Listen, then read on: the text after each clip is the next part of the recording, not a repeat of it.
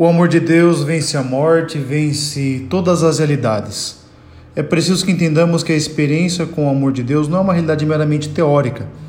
Ela se concretiza em nossa vida, é capaz de nos transformar. No Evangelho, Jesus nos adverte para a necessidade de se acolher a palavra integralmente. Não é possível negociar. Ela precisa ser acolhida e concretizada em nossa vida. Deus os abençoe grandemente.